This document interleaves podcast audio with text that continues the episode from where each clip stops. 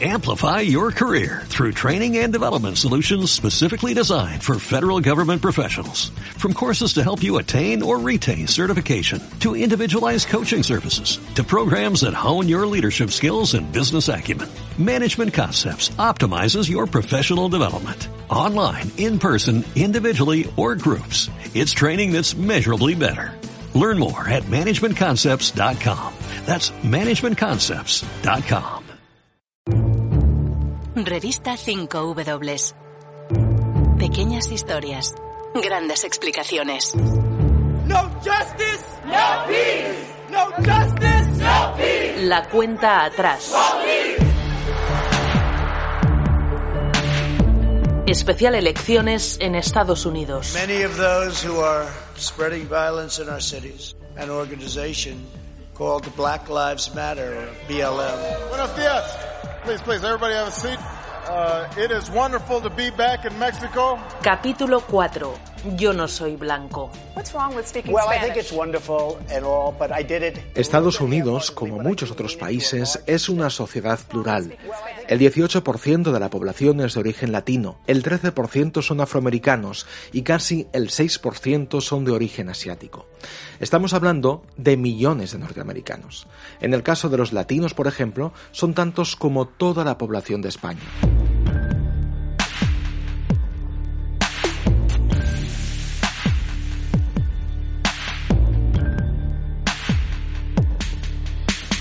¿Qué se preguntarán todos ellos este martes? ¿Voy a tener educación para mis hijos? ¿Voy a tener empleo los próximos cuatro años? ¿Voy a poder pagar las deudas del banco? Eso es lo que lleva el votante a las urnas, como todos los ciudadanos de todo el mundo. Hoy hablamos con Elin Truax, periodista mexicana afincada en Estados Unidos, especialista en política, migración y movimientos sociales.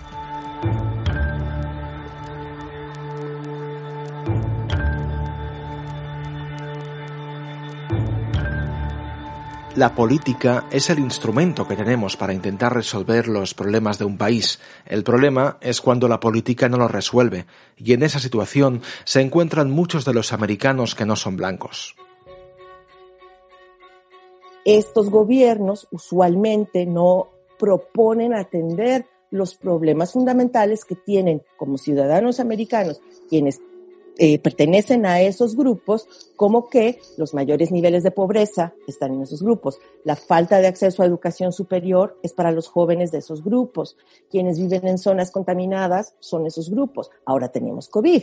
Quienes más enferman de COVID son esos grupos. Y no es porque sean personas irresponsables, es porque las condiciones en las que viven como ciudadanos estadounidenses no son las óptimas porque son comunidades marginadas, independientemente de qué pase con la migración o qué pase con otros temas. Aunque muchos de ellos puedan tener situaciones parecidas, es evidente que no todos votarán lo mismo. A pesar de eso, ¿comparten tendencias de voto? Sí, hay tendencias, ¿no? Sabemos que históricamente los grupos llamados minoritarios tienden a favorecer más las políticas presentadas o planteadas por los demócratas pero ojo, en lo que se refiere a política pública, hay otras, otras propuestas o otras ideas que tienen más que ver con los valores morales y ahí hay que recordar que sobre todo en el caso de la población eh, latina, en ocasiones la agenda coincide más con los republicanos. Es decir,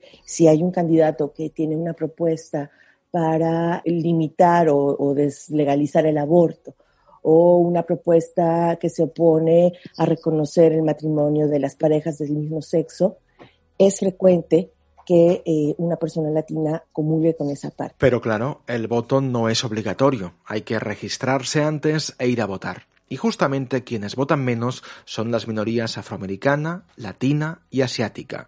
¿Esto puede cambiar esta vez? ¿Están movilizados estos votantes? Yo creo que lo primero es que este año hay una gran cantidad de jóvenes que alcanzaron la edad para votar. La gran mayoría de los casos son chicos nacidos aquí. Y entonces sus criterios para votar eh, van más allá del asunto de la propuesta política o del candidato, e incluso yo te diría que del partido. Los chicos de esta, de esta generación tienen una, una conciencia un poco más general en términos a los derechos civiles. Y yo creo que lo que está pasando en Estados Unidos a partir de la candidatura de Donald Trump en 2015 es que aquí es claro que, eh, eh, que esta corriente llegar a, la, a, la, Casa Blanca no representaba una violación de derechos para latinos, no representaba una violación de derechos para afroamericanos, representaba un retroceso en materia de derechos civiles para todo el país. Ese es el factor Trump y eso es lo que hace que mucha gente que antes no estaba interesada en la política se acerque a votar. Las minorías son una parte importante de la población que los partidos no quieren dejar perder.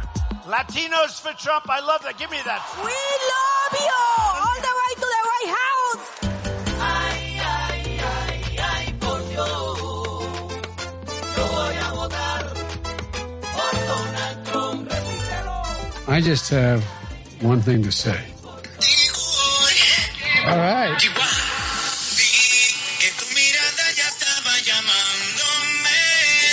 Que Donald Trump o Joe Biden lleguen al despacho oval dependerá en gran parte de lo que ocurra en estados clave. Entre esos estados está Arizona, donde el importante peso de los latinos puede decantar la mayoría a favor de los demócratas por primera vez en décadas. Otro estado es Florida, Allí el voto siempre ha sido un poco más igualado y hay alguna particularidad. En la medida en que vamos viendo el cambio demográfico, obviamente las comunidades van teniendo, las comunidades minoritarias van teniendo un, impacto mayor. Ahora, pongamos el caso de Florida, donde también el voto latino es determinante.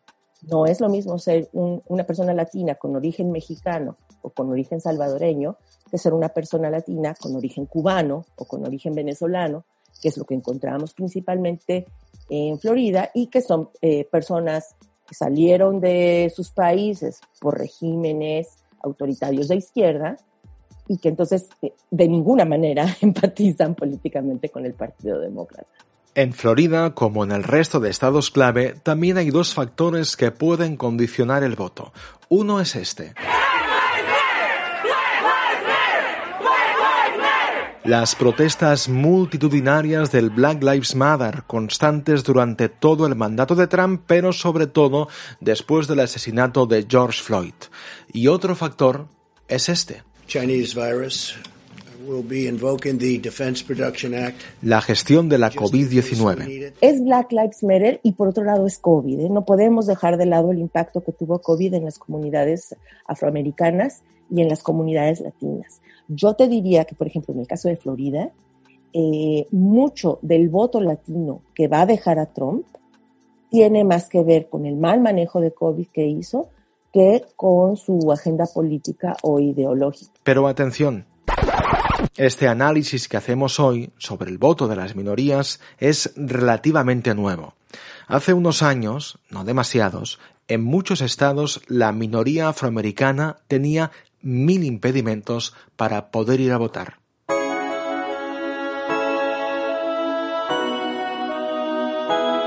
El esclavismo se abolió oficialmente en Estados Unidos después de la Guerra Civil. Eso fue a partir de 1865.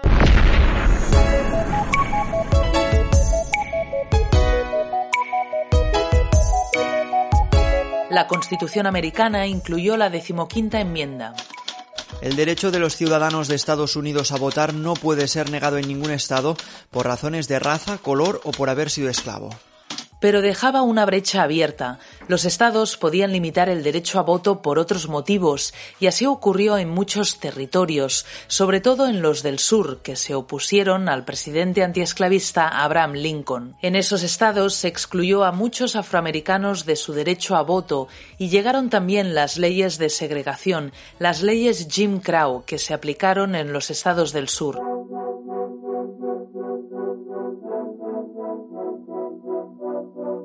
Los afroamericanos no podían utilizar los mismos servicios que los blancos, ni podían entrar en los mismos establecimientos, ni podía haber matrimonios interraciales. Tampoco podían votar porque no superaban las pruebas necesarias. Medio siglo después empezó la movilización. Estamos en los años 50 del siglo pasado.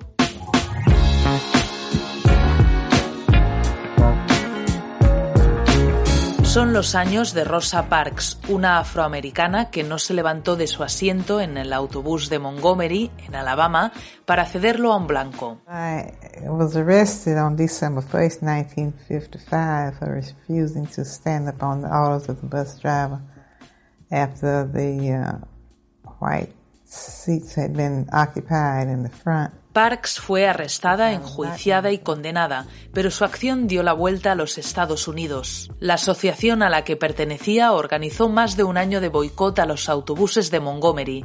El 70% de los usuarios dejaron de subir a los autobuses hasta que la justicia sentenció que la segregación era inconstitucional.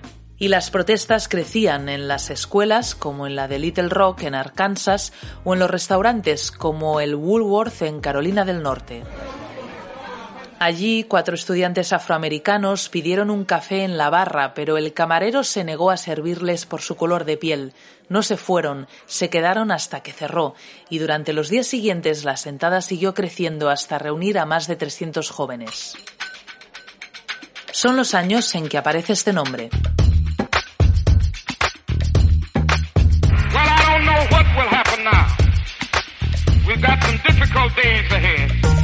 Martin Luther King, que se erige como uno de los líderes principales del movimiento para los derechos civiles.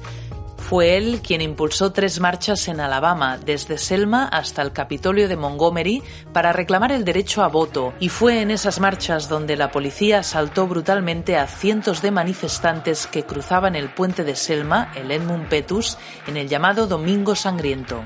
Y las protestas se replicaron en una gran marcha sobre Washington, donde Luther King dijo aquello de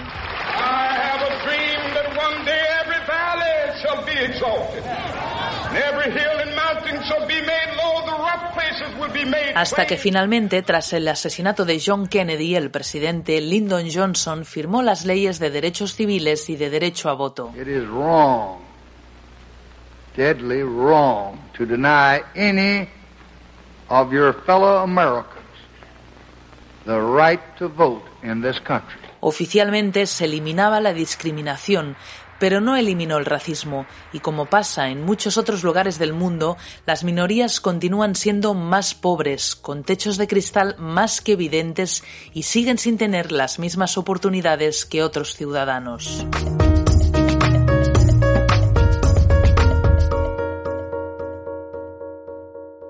Y la prueba de que el racismo continúa es la visibilidad que ha ganado el supremacismo blanco.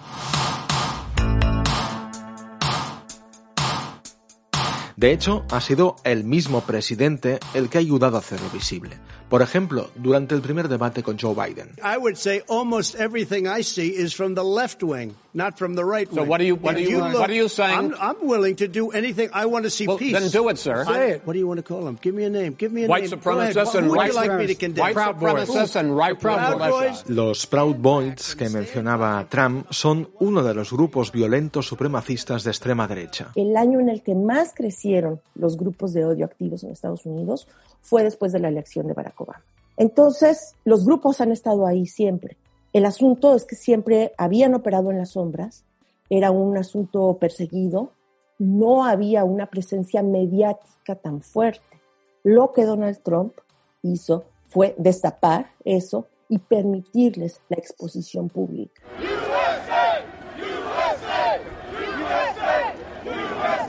Y esa exposición pública, ese discurso, es una de las heridas abiertas en el mandato de Trump. no veo un número notable de políticas propiamente afectando a las minorías. Lo que ha afectado a las minorías es el discurso. O sea, lo que ha hecho Donald Trump es subirse en un discurso que legitima algunas de las acciones que hemos visto históricamente. Es decir, la violencia eh, policial contra minorías no es nueva, pero ni de lejos. Lo que pasa es que ahora el presidente legitima esa violencia. La criminalización de los movimientos antirracistas está siendo uno de los elementos de esta campaña. Pero, ¿os acordáis de lo que decía Trump hace solo cuatro años? We will build a great wall along the southern border.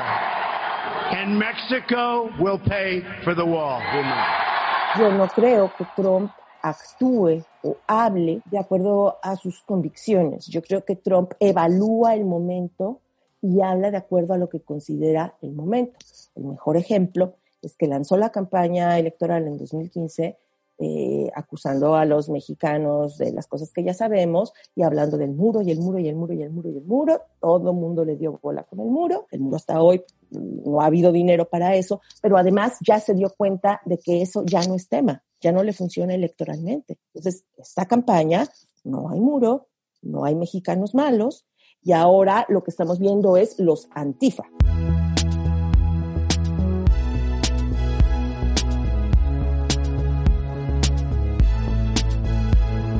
¿Y Biden? ¿Cambiaría algo con Joe Biden en la Casa Blanca? Con Biden lo que vamos a ver es un regreso a la política eh, tradicional estadounidense que en algunas ocasiones ha favorecido o ha incentivado eh, la mejor convivencia entre comunidades diversas, pero que también en otros momentos la, ha restringido y la, y la ha limitado. A Biden lo acompaña Kamala Harris, candidata a la vicepresidencia y que se define como afro-india americana.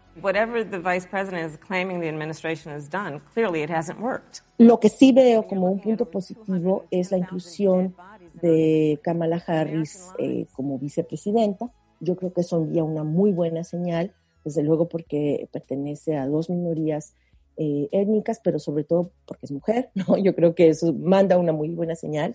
Y todo lo demás, te diría, Raúl, no creo que esté en las manos del presidente, creo que está en manos de la gente.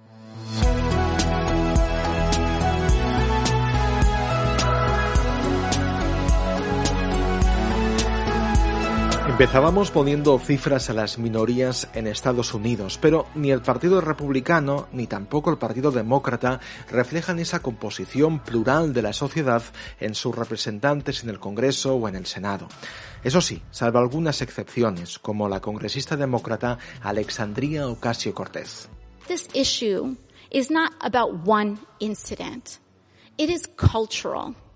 It is a culture of lack of impunity,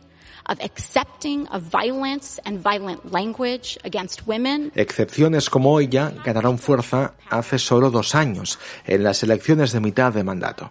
Sobre todo la gente joven estaba muy desilusionada de ambos partidos y de la política en general. Muchísima gente joven, eh, incluso latinos, ¿no? Que, eh, que podían votar por primera vez en la elección de 2016, no lo hicieron porque veían a Hillary Clinton como una muestra del status quo y veían a Donald Trump pues, como un hombre eh, que, que, iba en contra de todo lo que, lo que ellos creían y se abstuvieron de votar. ¿Qué pasó? Que en 2018 lo que decidieron fue, ¿sabes qué? Si ni uno ni otro me va a dar lo que necesito, lo voy a hacer yo.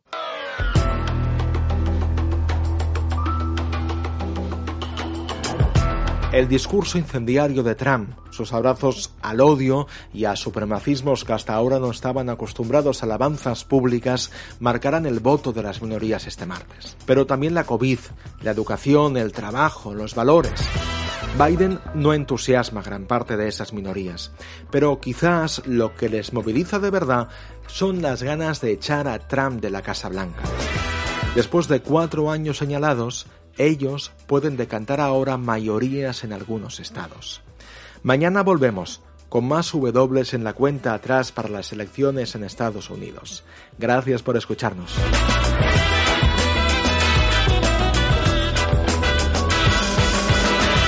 Hazte socio de revista 5W. Amplify your career through training and development solutions specifically designed for federal government professionals. From courses to help you attain or retain certification, to individualized coaching services, to programs that hone your leadership skills and business acumen, Management Concepts optimizes your professional development. Online, in person, individually, or groups. It's training that's measurably better. Learn more at managementconcepts.com. That's managementconcepts.com.